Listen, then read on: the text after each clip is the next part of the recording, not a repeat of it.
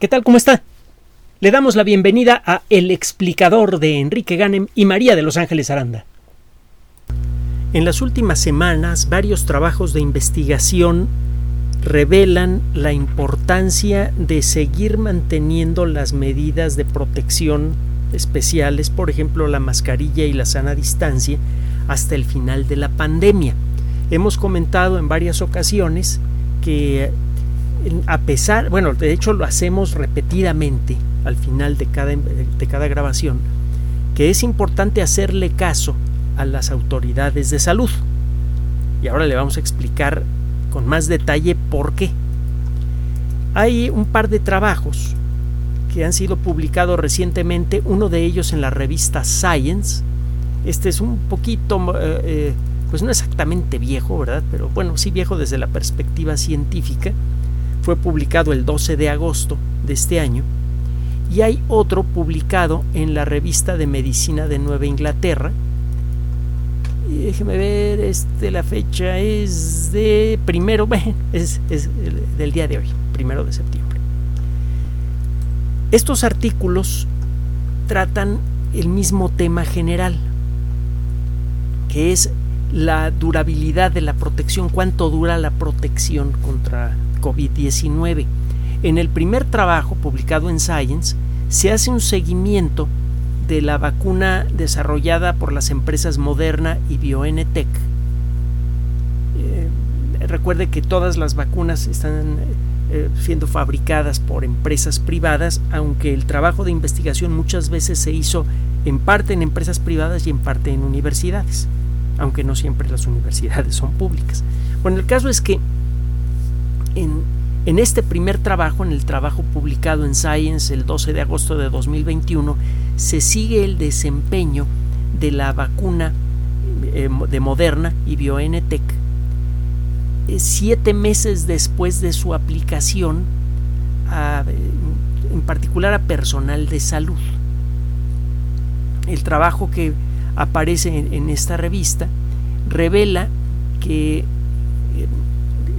la efectividad de la vacuna es muy limitada con una sola dosis, una vez que se da la segunda dosis, aparece una fuerte resistencia contra todas las variantes de COVID-19 y la resistencia va disminuyendo poco a poco con el paso del tiempo. En particular, para el caso de esta vacuna, eh, llama la atención la forma en la que se redujo la eficiencia contra la variedad sudafricana, que es especialmente agresiva. Ahora, con eficiencia estamos hablando de eh, protección contra cualquier forma de, la enfermedad. La realidad es que, esto se lo adelanto antes que se me empiece a preocupar, que la protección contra la enfermedad grave sigue siendo muy buena.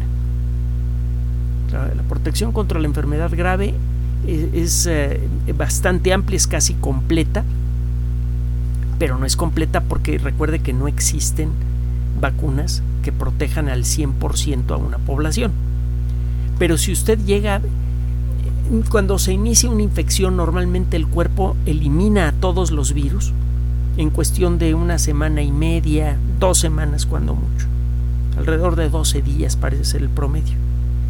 Así que si usted tiene protección suficiente en un grupo grande de personas y reduce al mínimo los contagios en 15 días, el virus desaparece de una población. Tiene usted un grupo grande de personas, los vacuna a todos, eh, algunas personas no responden a la vacuna, ya lo sabemos, quedan expuestas a la enfermedad y en principio pueden contagiarse. Pero si la mayoría está protegida contra la enfermedad y eh, mantiene usted un régimen de distanciamiento social más o menos riguroso durante 15 días, se acaba el problema aunque las vacunas sean imperfectas. Por eso le hemos dicho que tenemos las herramientas para acabar con la pandemia en este momento, las herramientas básicas. Que queramos usarlas o no, ese es otro problema. Bueno, el caso es que el artículo es desde luego muy detallado, como todos los artículos científicos. lo que revela este artículo es que al cabo de seis a siete meses la resistencia contra las variantes de COVID-19 empieza a perderse. En este artículo se hace énfasis en una vacuna y se detecta que se reduce la resistencia contra la variante sudafricana. Es más fácil contagiarse de manera asintomática o con síntomas leves o intermedios a los seis meses contra esa variedad. Y vuelvo a insistir, el sufrir la enfermedad grave es eh, prácticamente, el riesgo es prácticamente cero, no es perfectamente cero. Eh, déjeme hacerle un paréntesis, repetirle una cosa que hemos dicho en otras ocasiones. Si usted tiene una vacuna que tiene un 90% de efectividad y se la pone a 100 millones de personas, significa con un 99% de efectividad que se va a enfermar un millón de personas. Y algunas de ellas, una fracción que podría ser importante de ese millón de personas, podría desarrollar la enfermedad grave. Se trata de una enfermedad extraordinariamente contagiosa, así que es muy probable que cualquier persona que se exponga a la enfermedad por un tiempo, eh, aunque sea relativamente breve, que se va a contagiar. Y por lo tanto hay que considerar estos números a la hora de pensar en qué estrategia se va a aplicar para contener el desarrollo de la enfermedad una vez que todo el mundo esté vacunado. Bueno, en la primera conclusión entonces es aguas porque la, la resistencia contra algunas variantes de COVID-19 disminuye con el paso del tiempo. Hasta el momento, esa resistencia no disminuye al punto de poner en riesgo de nuevo la vida de la mayoría de las personas vacunadas. La enfermedad grave eh, sigue casi completamente ausente de las personas en este estudio que fue realizado por, estos investigadores. Eh, déjeme ver, este trabajo involucra investigadores, eh, déjeme ver, es un grupo internacional y bastante amplio. Una de las conclusiones importantes tiene que ver con las vacunas de refuerzo. Con la primera dosis de la vacuna, la respuesta inmune es mediocre. Cambia mucho con la segunda dosis. Por la dinámica de, las poblaciones que estudiaron estos investigadores y por su, eh, por su conocimiento del funcionamiento del sistema inmune, una de las conclusiones es que hay una buena probabilidad, muy buena, de que una vacuna de refuerzo, una dosis de refuerzo, pueda restaurar la resistencia contra todas las variedades de COVID-19 y que esta, este proceso de restauración sea mucho más duradero. Usted pone la primera dosis de la vacuna y la resistencia es mediocre y parece que eh, desaparece al poco tiempo. Pone la segunda dosis y aparece una resistencia bastante tangible que dura varios meses. Es de esperarse, aunque todavía falta por confirmarse, que una tercera dosis de esta o de alguna otra vacuna diferente, que podría ser intranasal, como lo venimos diciendo desde hace tiempo, podría aumentar en mucho la resistencia y podría hacerla todavía mucho más duradera.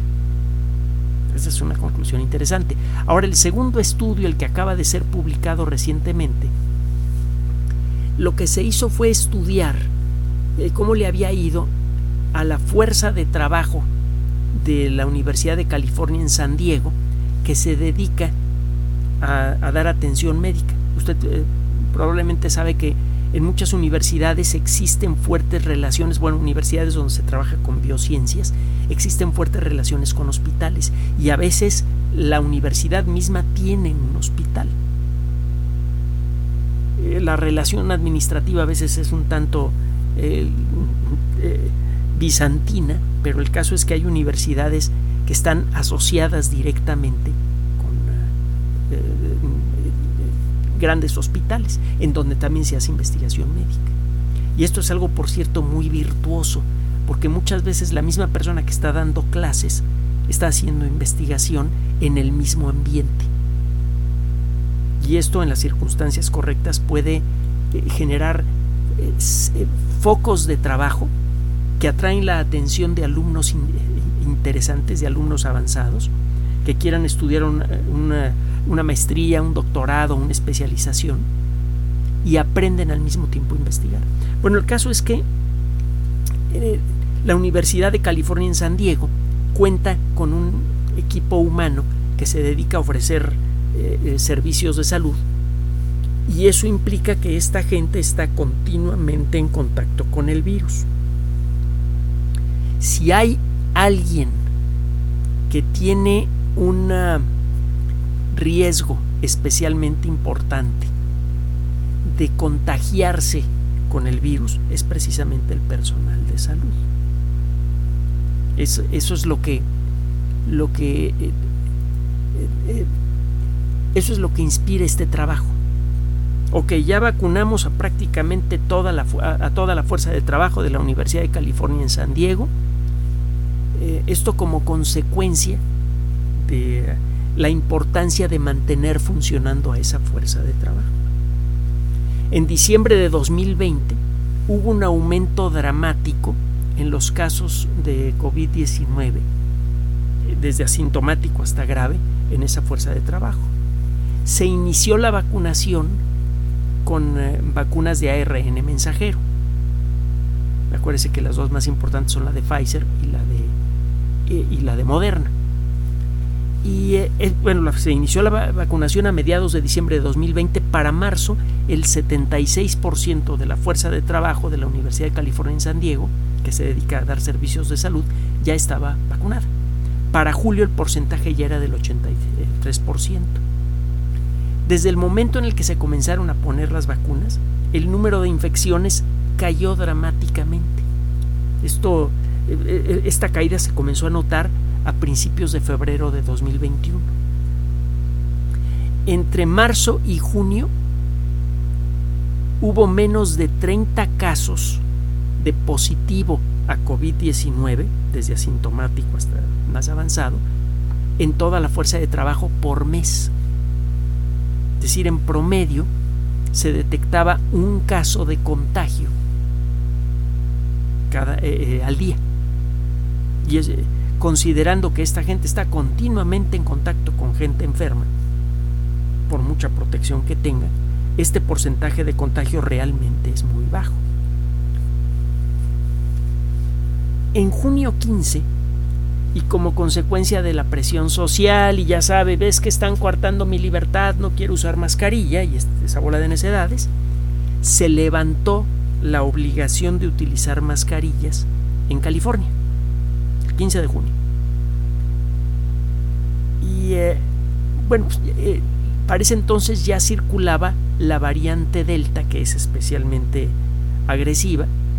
De hecho, comenzó a notarse su presencia en la zona a partir de mediados de abril, así que ya tenía dos meses eh, afectando a la población de California cuando se les ocurrió levantar la restricción sobre el uso de mascarillas.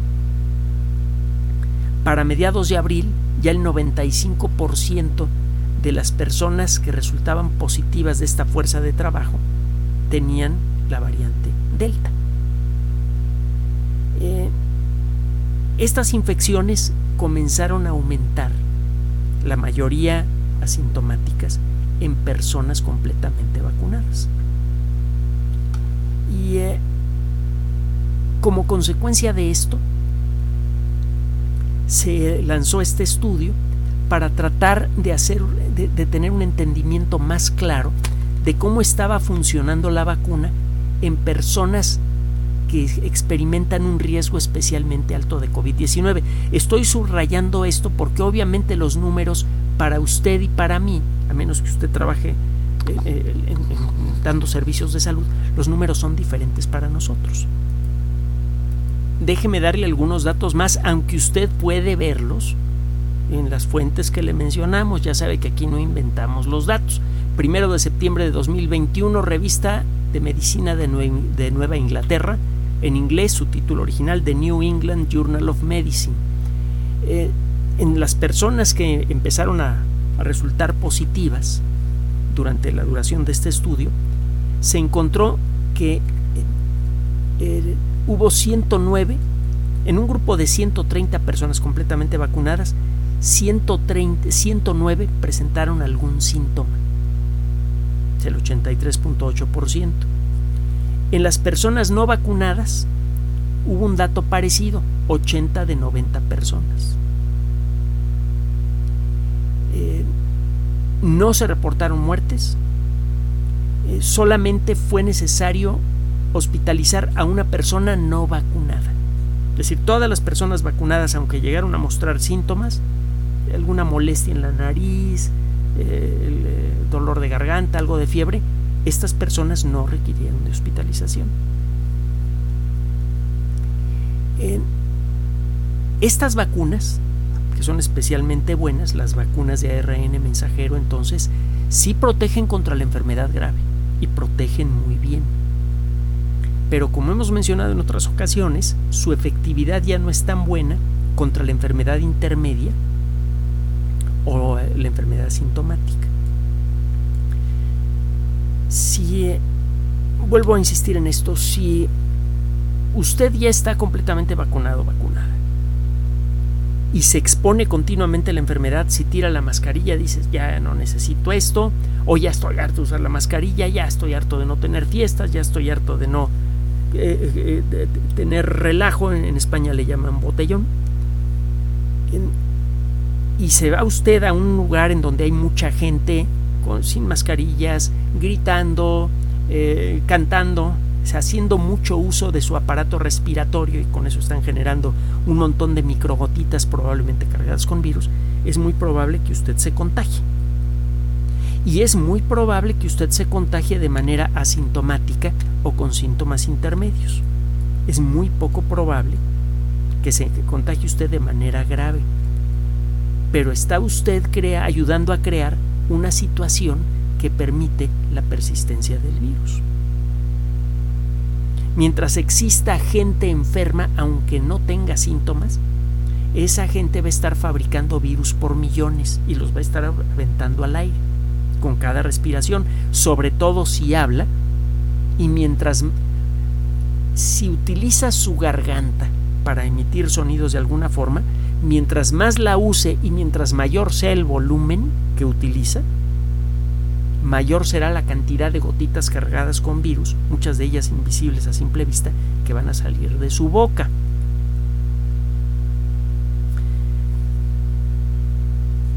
Existen motivos, y se lo he comentado en otras ocasiones, para creer que se pueden sacar vacunas genéricas contra todos los coronavirus.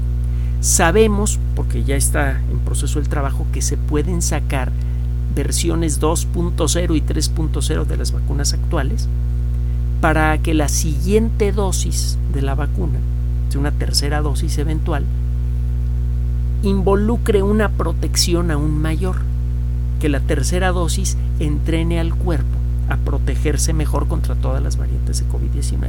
Es decir, estas no son malas noticias, pero ciertamente sí son una advertencia. Hemos insistido a lo largo de los meses en la importancia de mantener la disciplina en la lucha contra COVID-19. Y eso significa que mientras exista una pandemia afuera, nada de fiestas, nada de quitarse el tapabocas y nada de dejar de respetar la sana distancia. Es muy claro que necesitamos, y me refiero al mundo en general, reactivar la economía. Y eso implica poner a la gente en movimiento, eso implica reactivar muchas industrias que involucran contacto con la gente, por ejemplo el turismo, del, que depende el bienestar de muchas familias en muchos países del mundo. Muchos países de habla hispana eh, eh, tienen grandes industrias hoteleras, de las más grandes del mundo. España es uno de los principales destinos turísticos del mundo y México también, por ejemplo. Así que eh, es claro que necesitamos ir relajando algunas medidas dentro de ciertos límites para darle vida a la economía. Pero lo cierto es que también si relajamos demasiado esas medidas, vamos a empezar a cancelar el efecto positivo de las vacunas.